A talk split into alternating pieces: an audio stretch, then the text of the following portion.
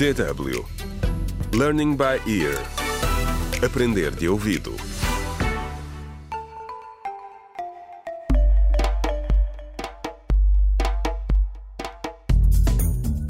Olá, bem-vindos ao 14 episódio da radionovela Contra o Crime Decisões Difíceis, escrita por Pinado Adama Waba.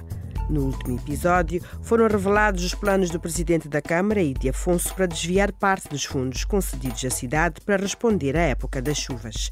O autarca tem estado a ser pressionado por um senador que também quer usufruir do dinheiro atribuído pelo Banco Africano de Desenvolvimento.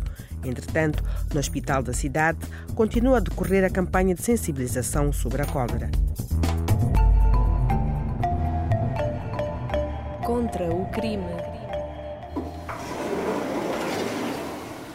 Bom dia, enfermeira Beatriz. Olá, Mônica, como estás? E como é que está o Mateus? Estou bem e o Mateus está a melhorar. Ele agora já não vomita toda hora. Hum, era o que queríamos ouvir. Tens uma marcação para informação sobre a vacinação, não é? Certo, já estou a ver que não sou a única. O hospital está cheio de gente. Sim, estou surpreendida. Só devemos começar daqui a uma hora. Hum, é bom sinal então. Significa que as pessoas ouviram a campanha e estão a aderir. Sim, devem ter ouvido. Também temos outras equipas médicas que andam de porta em porta pela cidade. Talvez as pessoas dos bairros vizinhos também tenham vindo. Sabes que em algumas áreas já há surtos de cólera. Ouvi dizer. Também ouvi que há novos casos aqui na cidade. É uma doença grave. Não há desejo a ninguém. Claro que não. Então, aqui está o que precisas saber. São duas doses da vacina. Isso significa que tenho de vir duas vezes? Exatamente. Mas no caso das crianças com 5 ou menos anos, a vacina só as protege seis meses.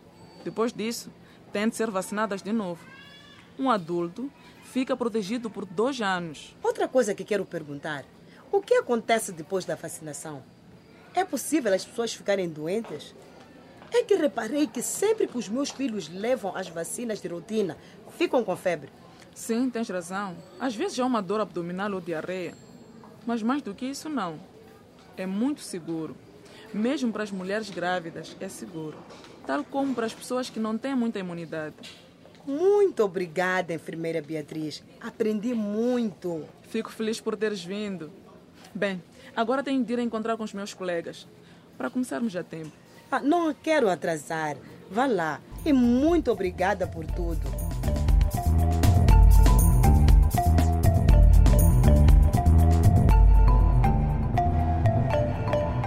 Contra o crime.